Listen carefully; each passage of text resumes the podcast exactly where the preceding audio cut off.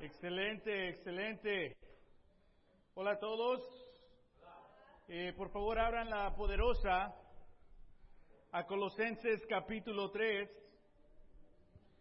Ah, y los teens ahorita van a salir a su clase, salen los teens con nuestros teen leaders, también en los junior high ah, ministry también.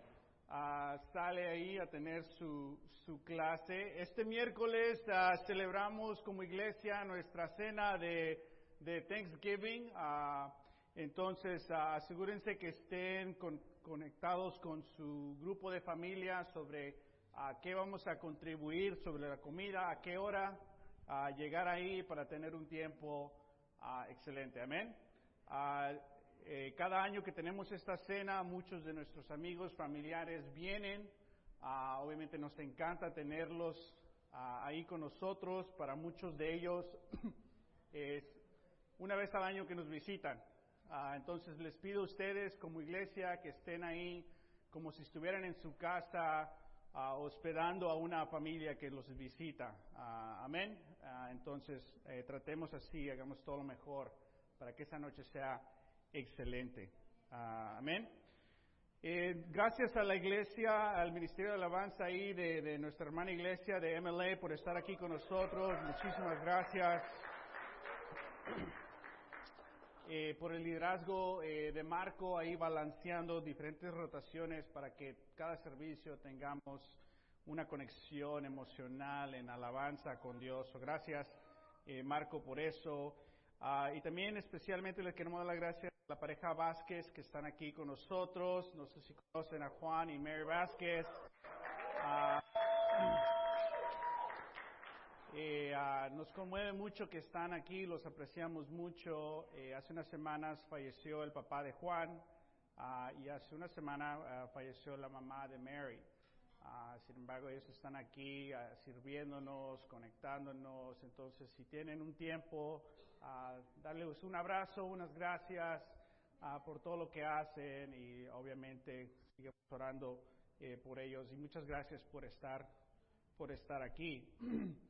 Eh, hoy también es un día difícil, ¿no? Para, para Rosalía. Eh, hoy sería el cumpleaños de, de su mamá. Ah, que acaba de fallecer hace dos, tres semanas. Entonces, Rosalía, te queremos mucho, ah, apreciamos mucho todo lo que tú eres, tú y tú y tu familia, significa muchísimo para toda la iglesia ah, el mensaje. Eh, también les quiero compartir una, una, noticia de la familia Santana. Obviamente ha sido difícil la, salud de la mamá de, Alex ha empeorado la situación. Eh, los queremos mucho a ustedes. Gracias por darnos esa, eh, ese ánimo siempre uh, y sabemos ese dolor. el no poder estar ahí. y muchos de nosotros lo hemos vivido, personalmente yo con mi abuelo, que fue como mi padre, ¿no?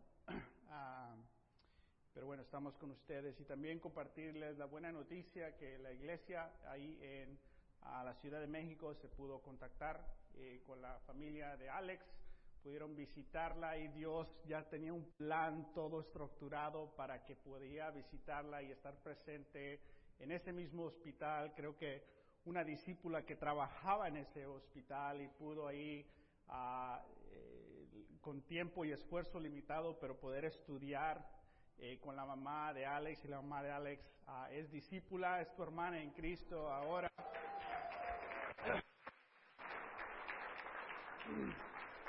Ah, increíble.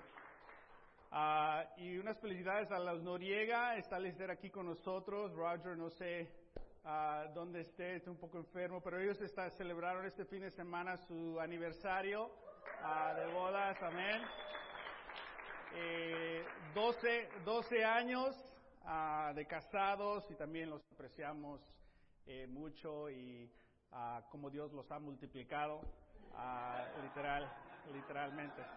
Nunca se va a hacer viejo ese chiste, a lo mejor para ustedes sí, perdón. Pero bueno, amén. entonces vamos a orar por estas cosas y entrar eh, de pleno en nuestra clase de, la, Colosenses. Amén. También nuestra, mitad de nuestro ministerio de solteros, está eh, de retiro. ah, ahí con el resto de la congregación. Amén. La mitad, no todos, aquí tenemos también presentes la otra mitad. Mitad más humilde, espiritual. no, no. Oremos. Eh, Padre, gracias que tú eres un Dios que estás presente en toda situación. Padre, tú no eres como el ser humano que cambiamos de opinión. Tú siempre, Padre, eres directo, amoroso, fiel. Y a pesar del dolor que sentimos en nuestros corazones por pérdidas, desilusiones, errores, Padre, a pesar de todo eso, tú nos amas igual. Gracias que a pesar de lo que nosotros sentimos, eso no dicta o cambia el amor que tú tienes por nosotros. En especial te queremos pedir a aquellos que han perdido familiares o tienen familiares enfermos. Ayúdales de una manera especial sentir tu presencia, tu amor y el calor y el amor de la iglesia, Señor. En momentos así donde vemos nuestra necesidad de estar en, nuestras vidas de unos a otros y poder consolarnos, animarnos, o a veces simplemente estar ahí a un lado, callados, abrazando, Señor. Gracias, Padre, por toda esta vida, eh, Padre, eh, y que tú nos has salvado y nos has llamado para que tengamos no solamente plenitud en esta vida, pero una herencia eterna contigo. Apreciamos tus promesas. Te pedimos todo esto en Jesús. Amén. Amén. Eh, la clase de hoy es una, continuamos en nuestra serie de la carta de Colosenses. Eh, el tema es Cristo es nuestro todo. Ah, hemos hablado como esta iglesia, Pablo está en la cárcel, Pablo es el apóstol de los gentiles, Colosenses es una iglesia eh, de, gentiles, Ah, hablamos un poco sobre ellos, los destinatarios, ellos, eh, la audiencia, qué tipo de vida vivían ahí en Colosenses, qué tipo de, ah, de cosas existían ahí en la ciudad. En, todo el Nuevo Testamento, la carta de Colosenses es la única carta que utiliza la palabra filosofía, es decir, que aquí en esta área de Colosenses había diversas filosofías mezcladas con el judaísmo y juntos se crearon ahí una propia religión y empezó a infiltrar y entrar un poco a la iglesia. Pablo les, los quiere ayudar, obviamente, liderar de que no sean engañados por esas filosofías, que se mantengan enfocados en Cristo. Amén. Sabemos que es una iglesia eh, pequeña que está creciendo, en la cual tenemos mucho en común con esa iglesia. Y en general son cristianos nuevos, es decir, no, no creían en la fe ni antes de llegar a Cristo no creían en un Dios, creían en diversos dioses o no Dios. Entonces, por primera vez ah, están viviendo una vida con esta fe establecida de que hay un solo Dios. Amén. Y hay una grande necesidad para ellos de crecer. Es decir, de que no va a venir otros ministros a ayudarlos. Ellos tienen que tomar esa responsabilidad para seguir, para seguir creciendo. Amén.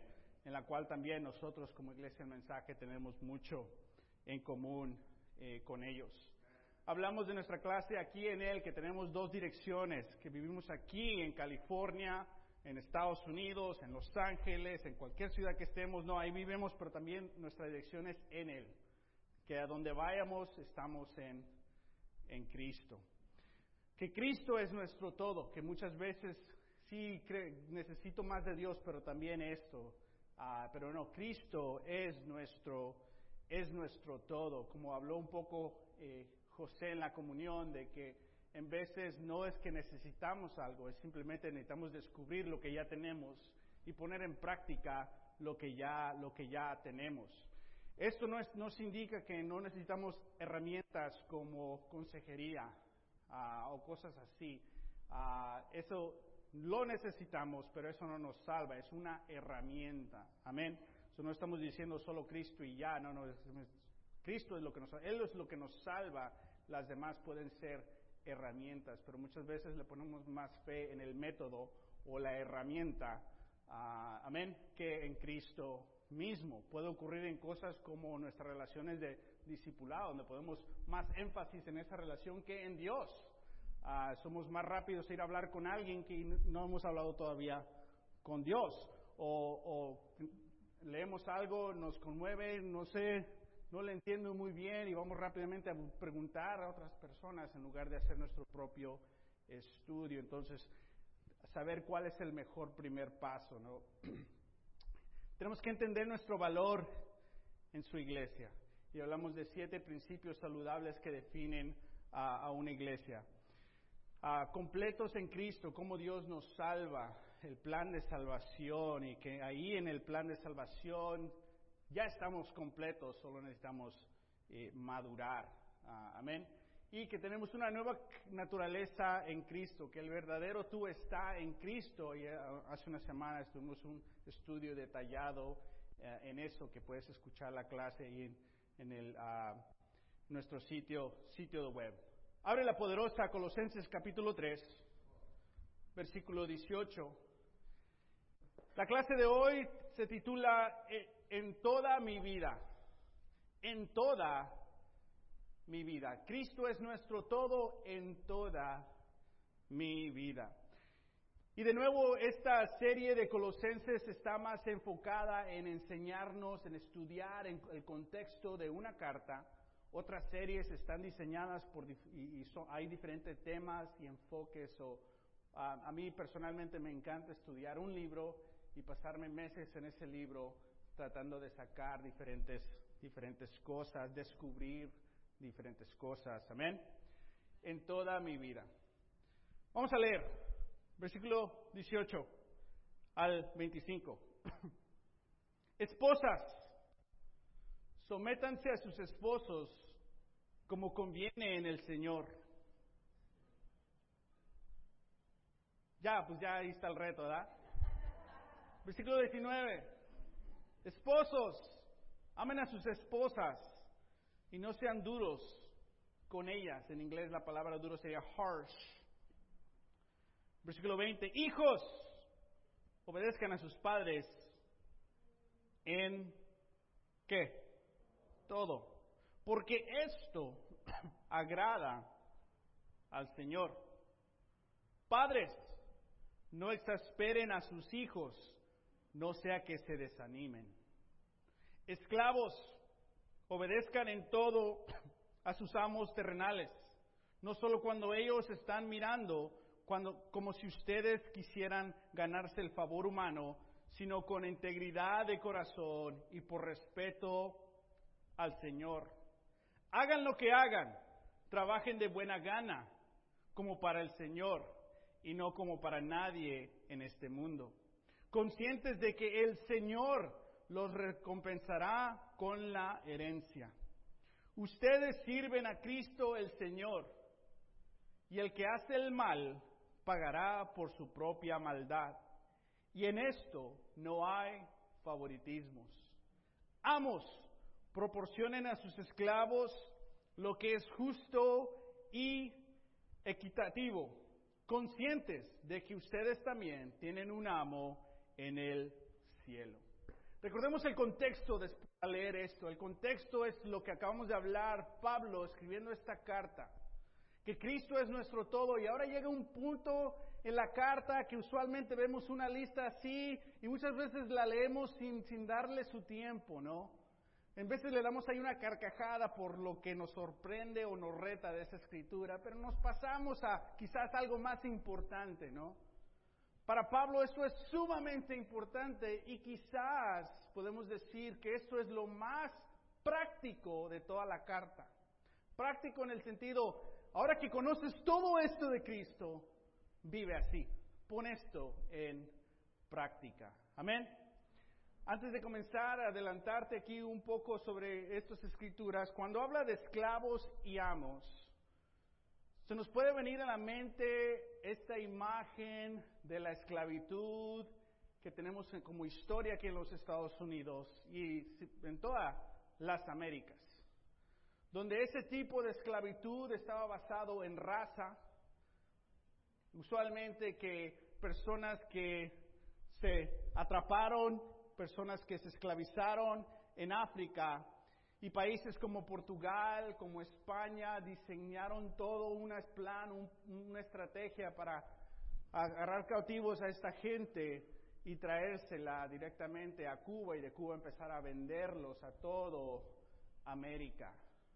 Y obviamente esta imagen, este uh, esclavos, ¿qué? Y se nos viene tal vez eso a la mente, ah, esa tragedia, ese, ese terrible ah, satánico sistema ah, que ha estado aquí en este país o estuvo aquí, pero todavía vemos ese fruto de esto. amén. Eso no está hablando la escritura. La esclavitud en esta era de Roma es totalmente, totalmente diferente a la esclavitud que vimos aquí, que leímos, que estamos conscientes que ocurrió en las Américas. Amén. So, cuando leas esclavitud, no pienses en hace unos 400, 500 años. Piensa, no, esto fue en la era romana. Y tiene que ver más con lo siguiente. Personas que básicamente estaban en deuda. Y para pagar su deuda se pusieron como criados de un amo para pagar esa deuda. No estaba basado en raza, estaba basado en cómo no manejaste tus inversiones o cómo te fue mal. ¿Sí me explico? Y eran personas de todas clases, muchas personas súper educadas tuvieron que entrar a la esclavitud cuando leas esclavitud en la escritura, piensa más criados o piensa más trabajadores. ¿Sí me explico? Muchos de nosotros trabajamos para qué? Para pagar nuestra deuda. Bíblicamente puedes decir, ahí te asocias con la esclavitud. Personas que no podían pagar su deuda, hasta tenían que entregar sus hijos a que trabajaran Muchas personas les fue tan mal que podían vivir mejor como esclavos y liberalmente se entregaban a una familia que tenía acceso a finanzas, comida, donde su familia, la, familia de esa persona podía ser mejor protegida y era mejor vivir como esclavo que vivir por tu propia, por tu propia cuenta. Amén. Y es por eso que Pablo le está hablando a esclavos. ¿Por qué? Porque en la iglesia había amos y había esclavos sentados a un lado. Pero en Cristo, ¿cómo manejas esa relación? Si lo explico ahora, el, amo cristiano, no estamos hablando del amo que abusa y todo eso, estamos hablando de tu manager, digamos. Si lo explico, el gerente de la compañía. Ah, Amén. Entonces, ten eso en contexto. ¿Ok? Solo quería aclarar eso porque luego se nos, nos perdemos un poco. Pero vemos el contexto de esta carta, también tenemos que ir un poco atrás, donde dice el versículo 17, y todo lo que hagan de palabra o obra, háganlo en el nombre del Señor Jesús, dando gracias a Dios, el Padre, por medio de Él. El contexto es, en toda nuestra vida hay que poner a Cristo primero. En toda nuestra vida, en toda relación está en Cristo. Hablamos un poquito de eso en unos minutos. Amén. La pregunta es esta. Esta semana, ¿dónde vas a pasar la mayoría de tu tiempo? ¿En el trabajo? ¿En tu casa? ¿En la iglesia? Es decir, que la mayoría de nuestro tiempo nos la pasamos ¿qué? en el trabajo y en nuestra casa. Esta escritura es sumamente importante para nosotros y muchas veces ah, como iglesia estudiamos cosas que tienen que ver con 25% de nuestras vidas y no nos enfocamos en cosas que tienen que ver con el 75% de nuestras vidas, que es que en el trabajo, en el hogar, y Pablo obviamente entiende esto y le recuerda a todo hogar, esposos, esposas, padres, porque había padres solteros y madres solteras, hijos, empleados y jefes, vivan así. Amén. Entonces, ¿qué enfoque le das a tu cristianismo en el trabajo? ¿Qué enfoque le das a tu cristianismo en tu hogar? Porque muchas veces podemos pensar en nuestro cristianismo, en lo que hacemos en la iglesia, nuestras relaciones de la iglesia, nuestras citas en la iglesia. Y amén, es verdad.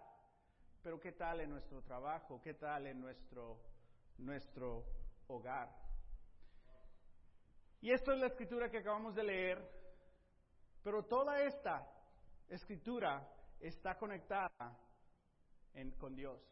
Veamos esto. Todo tiene que ver con el Señor. Agrada al Señor, por respeto al Señor, como para el Señor, el Señor, el Señor, un amo en el cielo. Es decir, nuestras relaciones más importantes, donde pasamos más del tiempo, es ahí donde Dios quiere trabajar en tu vida. Pero en veces no le damos un enfoque como Dios le da un enfoque. En veces hasta separamos mentalmente nuestros enfoques, nuestra rutina de la iglesia y nuestra rutina en el trabajo. Pablo está diciendo, no, no, no, todos estos son uno.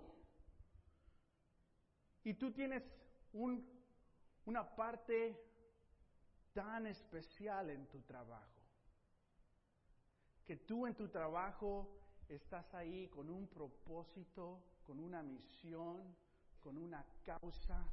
Y Dios quiere que tengas cierta actitud, cierto enfoque, cierto estilo de vida en tu trabajo.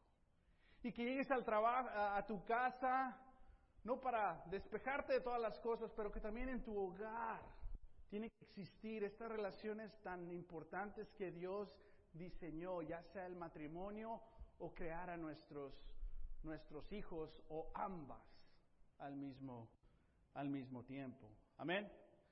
La pregunta que nos tenemos que, eh, que hacer es, ¿por qué Pablo habla de esposas, esposos, hijos y del trabajo al mismo tiempo? ¿Por qué?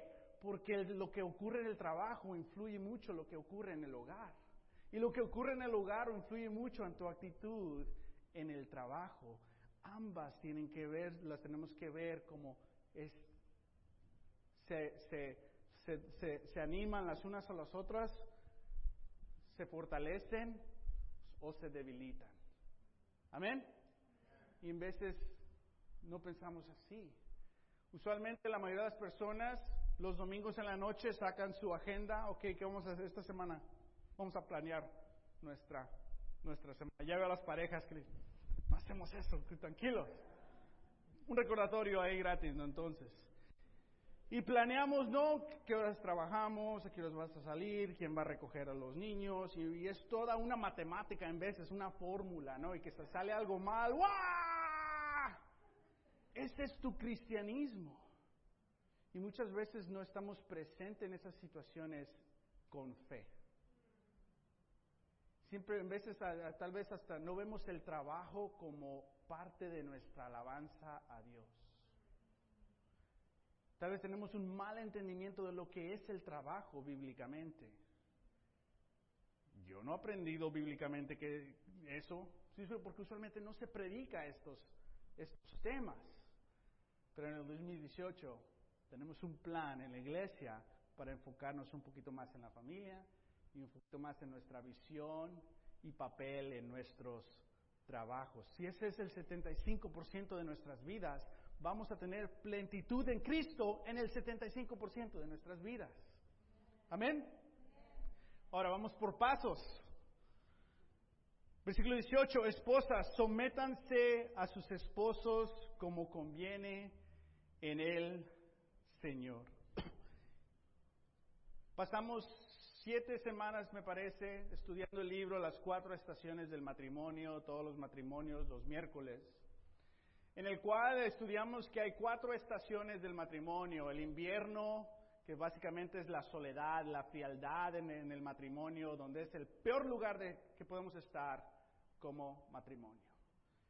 La palabra clave en esa etapa es soledad. Básicamente vivimos con personas separadas no hay unión, no hay enfoque, no hay unidad. Vivimos en el mismo hogar, pero dos vidas totalmente independientes. Amén. Mucho dolor ahí. El otoño no es tan, y peor, no, es, no, es, como el, la, el invierno, pero el- la palabra clave en el, en el otoño es negligencia. Hay comu- comunicación, hay cierta unión, hay cierto ah, y cosas que hacemos bien, pero hay muchas cosas de que por mucho tiempo nos hemos ha debido negligencia al matrimonio o de una persona a la otra, de la otra a la otra, y hay este tipo ah, negligencia. Primavera es nuevos inicios, to- toda relación comienza en la primavera, todo era nuevo, pero en veces podemos tener ciertas irritaciones ahí. Ah, y el verano ah, es el lugar donde la palabra clave es confianza, donde le puedes decir a tu cónyuge, cuando haces esto en verdad me molesta. ¿Podrías considerar cambiar este aspecto de tus hábitos? Y tienes la confianza de decir eso porque confías de que el cónyuge va a decir, gracias por compartirme tu opinión. Sí, lo voy a considerar. ¿Sí me explico? Pero no hay, no hay miedo a que vas a decir algo porque alguien se va a enojar y se va a hacer un pleito. Hay confianza de que podemos hablar. Este es un pequeño ejemplo de, de más. Hay- es más profundo, ¿no? Las clases están, que las puedes escuchar ahí. Pero gran parte vemos, en, y luego el libro nos da siete estrategias en cómo mejorar nuestro matrimonio y tratar de estar en la, la estación primavera o la estación de el verano. Y la mayoría de esas estrategias simplemente es otra manera de decir lo que ya está escrito en la Biblia. Es lo que la Biblia nos ha dicho ya. ¿Sí me explico? Una de las estrategias es descubrir el poder de, de darle el éxito a tu cónyuge, que tu, el gran éxito para ti en el matrimonio, que tu cónyuge tenga éxito, no tú. Sométanse a sus esposos como conviene que en el Señor. Ahora, hermanas, muchas veces hasta de broma se más, se más mal utiliza esta escritura. Amén. Hermanos, no hagas eso. No manipules la santa escritura. Amén. Pero el concepto de someterte a tu esposo causa en veces tanto miedo, tanta inseguridad, porque asociamos someternos a nuestro esposo con qué? Con una vida fuera de Dios. Para las generaciones más, más jóvenes, ¿ok? Digamos de los 35 para abajo. 35 para arriba, todavía estás joven. 35 para abajo eres más joven. Es lógico, ¿no? Esta, viste a tu mamá someterse, viste cómo funcionó ese matrimonio, escucha someterte. y, Porque usualmente el esposo que abusó de estas cosas que Dios diseñó. Y el escuchar someterte al- eh, a tu esposo es como, pero voy a dejar a que mi vida se arruine y, y no voy a estar protegida. ¿Sí me explico? Y en veces podemos leer las escrituras que le hablan a la nueva naturaleza, pero los llevamos con pensamientos de la vieja naturaleza. Tenemos que renovar nuestra mente de lo que bíblicamente es someterse. Amén. Y los esposos también tenemos que entender lo que es y lo que no es. Por ejemplo, Efesios se escribió al mismo tiempo que la carta de Colosenses. Dicen muchas cosas similar. Colosenses fue directamente a esa iglesia y esas iglesias y Efesios a otra iglesia y luego se las intercambiaron. Pero fíjate lo que dicen las escrituras. Sométanse qué? Ah. So no solo es sométanse esposas que los esposos también somos llamados a qué? A someternos a nuestras esposas. Y en veces no. y en veces no nos, no nos sometemos a nuestras esposas porque pensamos de que, no, eso es debilidad, yo tengo que liderar. Las escrituras dicen, sométanse unos a otros por reverencia a Cristo. Muchas veces lo que nos dice nuestra esposa es lo más espiritual. Ahora, si nuestra esposa está enfocada en Cristo, le vas a hacer caso totalmente a lo que ella te está diciendo con ese tono de confianza. Cuando llegues a la casa, ¿podrías por favor, cuando te quites los zapatos, a guardarlos aquí. Acabo de barrer. Ah, amén. Ah, pero aquí está tu cena favorita y hoy te quiero compartir algo. He estado pensando en ti y te escribí esta nota porque recuerdo que tú dijiste, wow, no es de que oh, otra vez. Estamos en confianza, pero, pero cuando no hay confianza no la hay. No puedes vivir lo que no tienes. Y cuando estamos en negligencia y en soledad, cada cosita así es un pleito. Dios dice, siga mi plan, sométanse los unos a los otros. Porque si tú fueras el que diga, no puedes hacer esto, el esposo, esperas que tu esposa se someta, pero muchas veces como esposo no, nos, no tenemos la expectativa de nosotros mismos a someternos a nuestras esposas. En tiempos antes y tal vez aún se decía, esos son mandilones. Y no sé si esa es una mala palabra, porque mi español es poquito, no, ok. No, dile, dile. Pero ¿qué? Vimos en nuestra imagen en un esposo el hombre fuerte, distanciado, alejado, proveedor, trabajador, valiente. Esta imagen de nuestro padre cansado y sudado nos, nos, nos dio gran amor a nosotros ver, verlo trabajar. Pero en veces no veíamos ese esposo, ese padre que se sometía a mamá. Y ambos se manipulaban y vivían en la soledad o negligencia. Dios no, no diseñó eso. Amén. Somos, el libro habla que somos totalmente diferentes porque Dios creó la diversidad. Tenemos que valorar lo diferente que somos los unos a los otros. Porque todas las personas en tu familia con las cuales no te llevas muy bien, con las cuales siempre hay un problemita, esa persona, esa tía, prima, cuñado tal vez, hermano, mamá, con las personas que no te llevan muy bien, usualmente son de la misma actitud que tú. Ese es el problema, es que somos iguales. Por eso nos peleamos. Qué bendición que tu cónyuge no es como tú. Ah. Sin embargo, nos podemos pasar toda nuestra vida convenciendo a nuestro cónyuge que haga las cosas de nuestra manera que vea el mundo de nuestra manera. Y todo año tras año nos podemos pasar combatiendo debate tras debate, cuando Dios te diseñó a que seas totalmente diferente. Entonces, aprende de lo que te irrita y tómalo como una bendición. Y hasta esa pregunta, ¿por qué me irrita eso? Sométanse unos a otros, reverencia a Dios. Esposas, sométanse a sus propios esposos como qué? Al Señor. Wow, someterte a tu esposo significa qué? ¿Cómo te sometes al Señor? Es decir, Dios asocia el someternos como esposas a nuestro esposo, así como nos, nos sometemos al Señor. Es decir, que está asociando al Señor con qué? Con los esposos. ¿Cómo nos trata Dios? Amor, paciencia, nos escucha, provee, ¿Que no?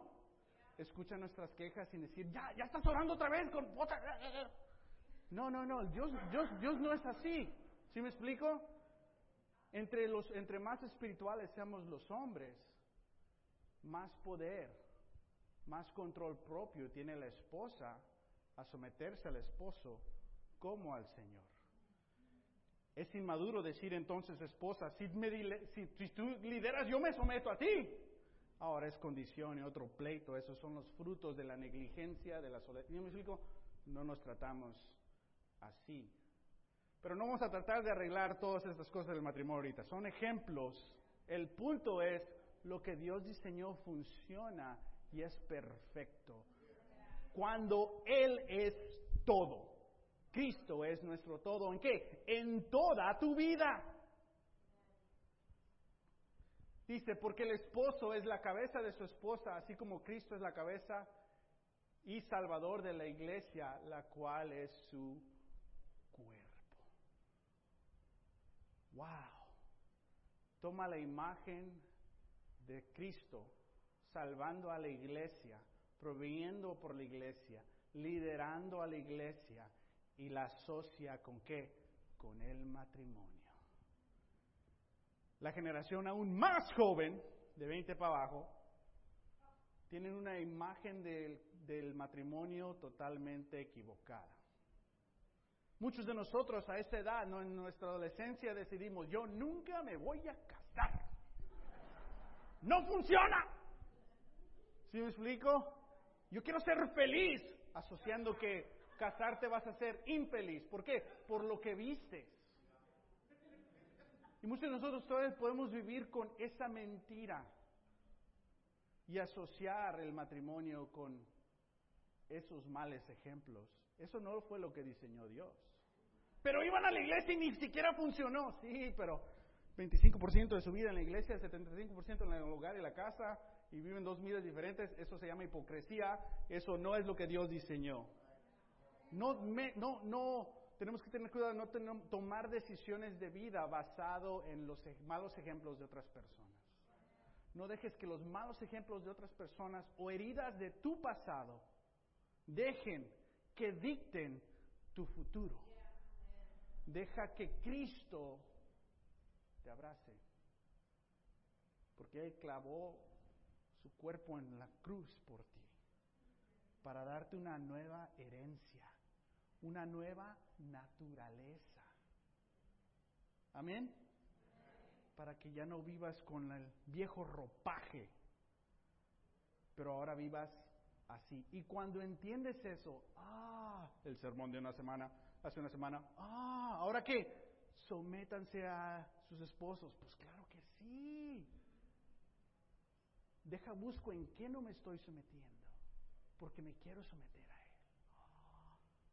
Wow, una mentalidad totalmente diferente. Pero muchos de nosotros, nosotras, tal vez leemos toda esa escritura y algo nosotros como que, ¿qué, qué, qué, qué, qué, qué? Ni siquiera es posible. ¿Sí me explico? Pero eso habla más de las heridas de nuestra niñez y las fallas de nuestro matrimonio actualmente y tu propia, hermana, tu propia falta de conexión con Cristo. Él, de ahí viene la sabiduría, toda confianza, toda verdad. Amén. El esposo que ve a su esposa que andan bien, pero ahora anda muy, uh, ¿qué te pasó? En lugar de, ¿qué estás haciendo? Tranquila. Tenemos que ver, wow, ¿cómo está mi esposa con su relación con Dios?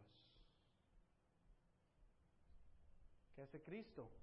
Cristo es la cabeza de la iglesia. ¿Cristo se preocupa por ti? Sí. ¿Está presente? Sí. ¿Te provee, te ayuda? Sí, es así lo que quiere, lo que quiere Dios. Amén. Continúa esta escritura y dice, porque el esposo es la cabeza de su esposa, así como Cristo es la cabeza y salvador de la iglesia, la cual es su cuerpo. Así como la iglesia se somete a Cristo, también ustedes, las esposas, deben someterse a sus esposos y ahí está la verdad que dice en todo, en el contexto de una nueva vida. Amén. Esposos, amen a sus esposas y no sean duros con ellas. La palabra en inglés es harsh. No, no, no, no seas fuerte, rudo. No es tu hermano. No le hables a tu esposa como es tu hermano. ¿Sí me explico? No, no le hables a tu, esposa, a tu esposa como si es un hombre.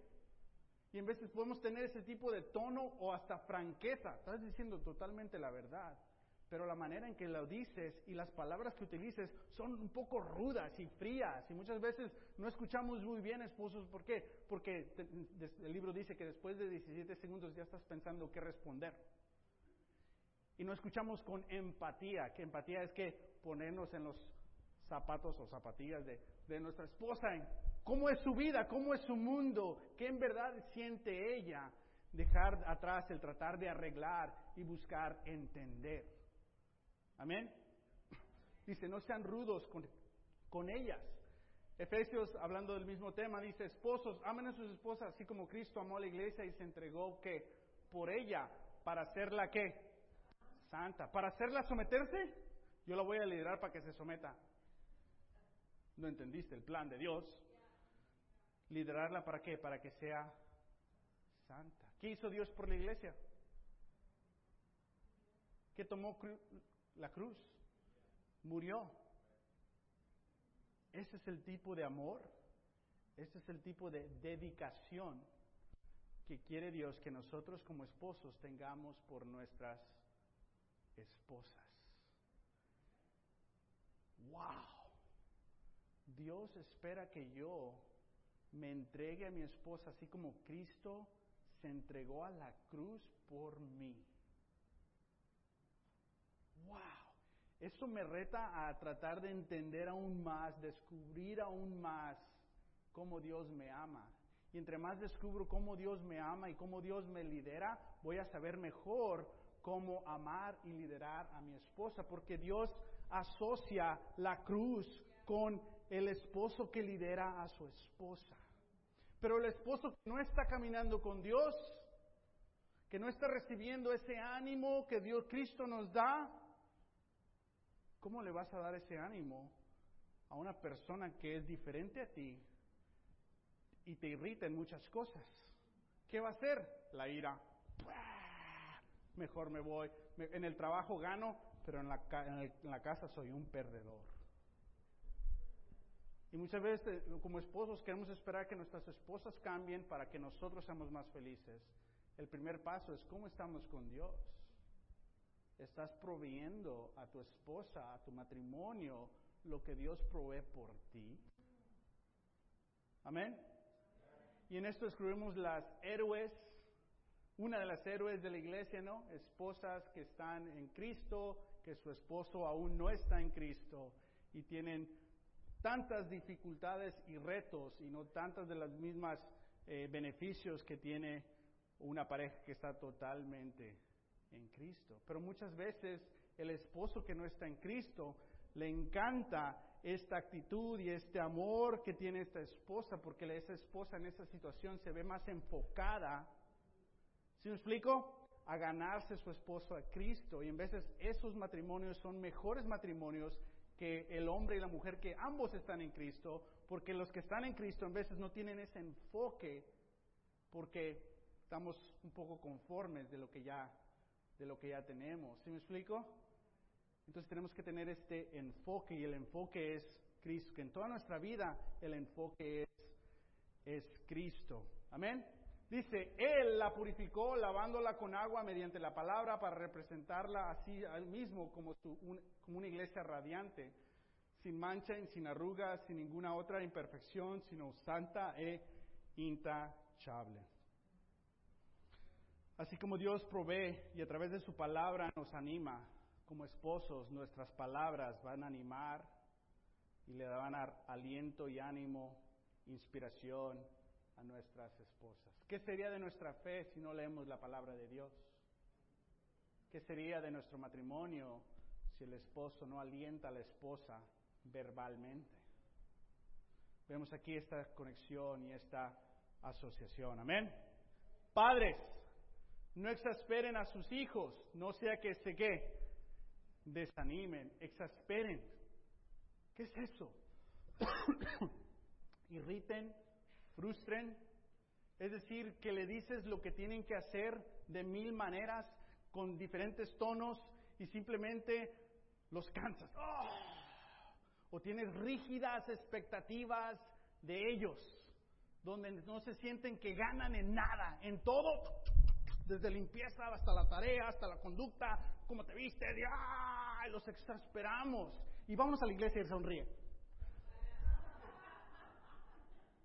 Y muchas veces podemos exasperar a nuestros hijos por nuestra propia inseguridad. ¿Qué van a pensar de mí si te ven así? ¿Sí me explico? ¿Qué tal si alguien te escucha hablar así? ¿Qué van a decir de mí? Y nuestra propia inseguridad, en veces, con una buena intención, exasperamos a nuestros hijos y la palabra nos dice algo aquí, que qué? Se desaniman. ¿Cuántos de nuestros hijos están actualmente desanimados. No tienen rencor. No están enojados contigo. Simplemente están desanimados. Porque ellos pensaban que los ibas a animar. Tú les dijiste que ibas a cambiar y no cambiaste. Tú dijiste que iban a tener estos tiempos y luego no ocurrieron. Tú dijiste que, perdóname, ya no voy a hablar así, pero lo hiciste otra vez como cien, cinco veces y no dijiste, pediste perdón.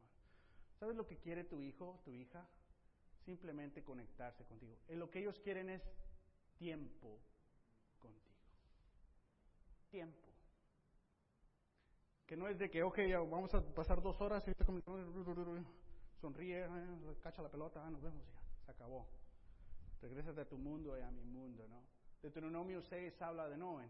Tenemos que hablar con nuestros hijos constantemente. El punto de ahí es comunica, comunica, comunica. Amén. Pero muchos de nosotros crecimos así que exasperados y desanimados.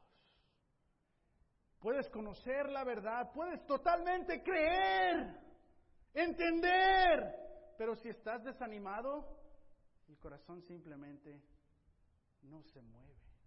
Como padres tenemos que ser expertos en estudiar a nuestros hijos, ya sean de dos años a 18 años o 26, los que siguen regresando, eh, y, poder ver cuándo y cómo están ellos desanimados.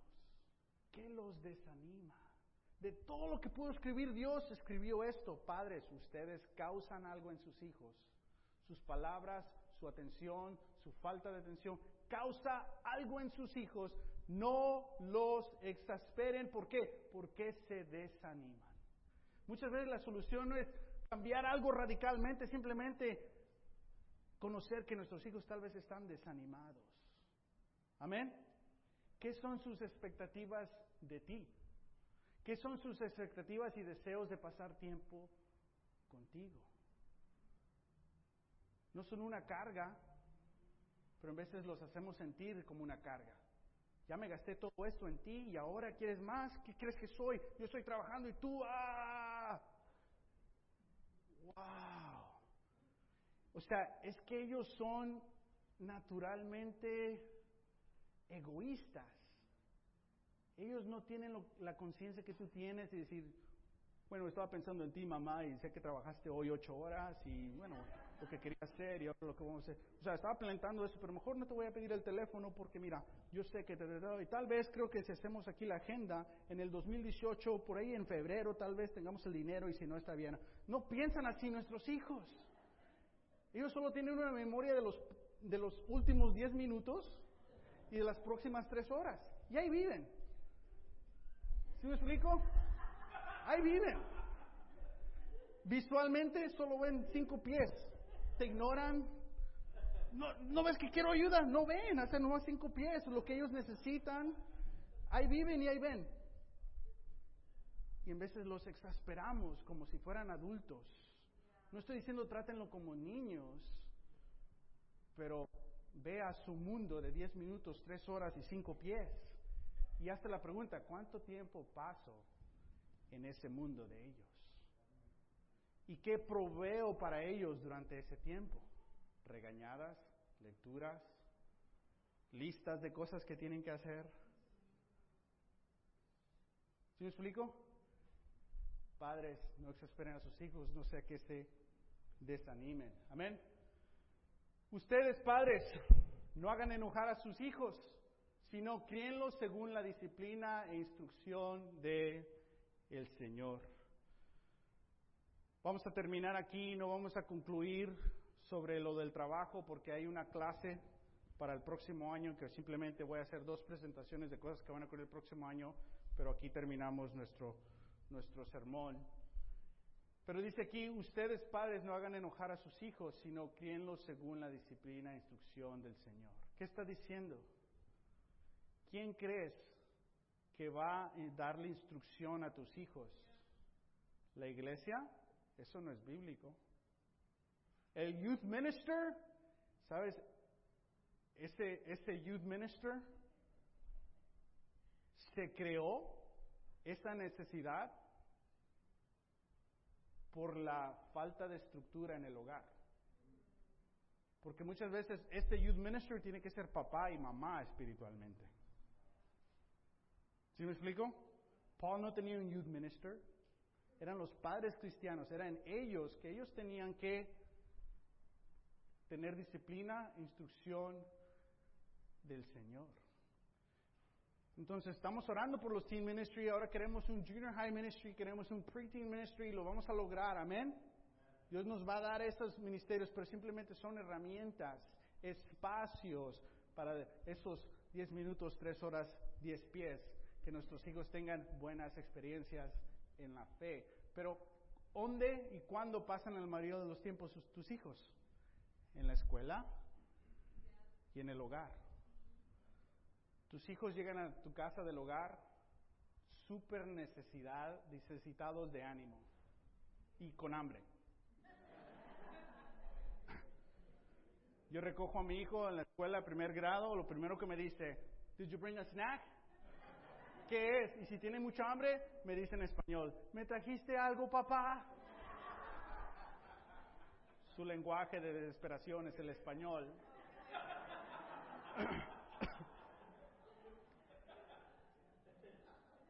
Pero nuestros hijos después de la escuela necesitan ese ánimo. Y sí, muchos de nosotros estamos trabajando durante esa hora.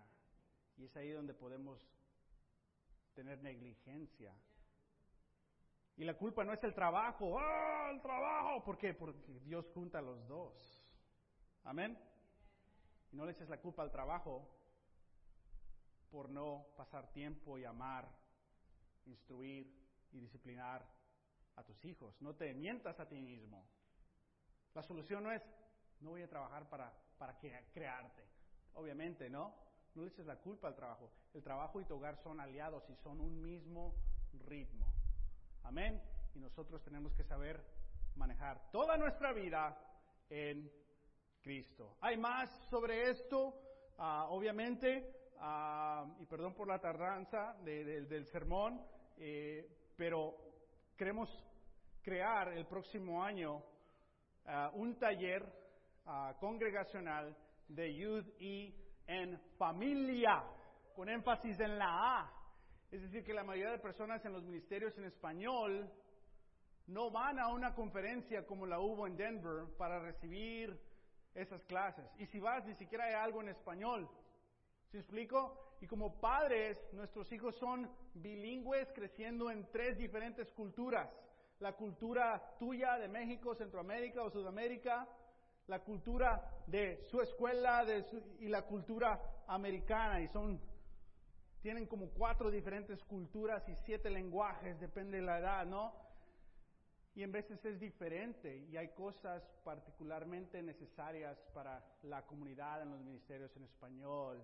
Y queremos como iglesia el mensaje, iglesia MLA, unirnos el, el 26 de mayo en Antelope Valley para tener un taller todo un sábado traer diferentes ancianos y maestros, iniciar esto, que cada dos años nosotros tenemos nuestra propia taller con tiempo, sería una conferencia bilingüe para padres en la iglesia de Los Ángeles. Ah, amén. Ya hablamos un poquito de los esclavos, no vamos a tener tiempo para eso, ah, y de los amos, porque vamos a hablar en, el, en marzo, vamos a hablar de hombre auténtico. Ah, ¿Ok? a ver, el punto de hombre auténtico es manténganse alerta, permanezcan firmes en la fe, sean valientes y sean fuertes. Y básicamente tenemos una definición de lo que es un hombre auténtico. Y hablamos del volumen 1, un hombre y su diseño, a donde Dios nos diseñó para que seamos rey, amante, amigo, guerrero al mismo tiempo. Y si no somos eso al mismo tiempo, podemos ser algo negativo para nuestra familia y para Dios. Volumen 2, un hombre y su historia.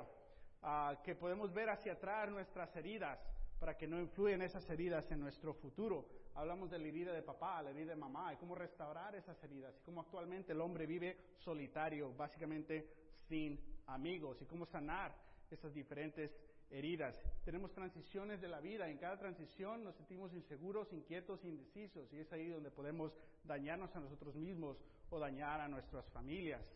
Volumen 3, hablamos de un hombre y su plan de batalla la batalla en contra de los ídolos y trampas del camino masculino. Hablamos de que muchas veces vemos simplemente a las cosas exteriores, superficiales, pero no lidiamos con los problemas más profundos en nuestras vidas, que la, vida, la Biblia identifica como eh, ídolos de control, significación y comodidad.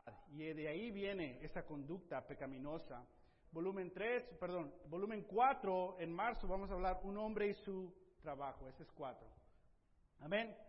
La inspiradora visión del trabajo en la perspectiva de Dios. Y vamos a pasar este taller para familias y este taller para hombres. ¿Cómo, ¿Cuál es la visión de Dios actualmente en nuestro trabajo? Amén. En toda mi vida, Colosenses 3, versículo 18 al capítulo 4, versículo 1. Vamos a cantar una canción más y concluimos nuestro servicio. Gracias.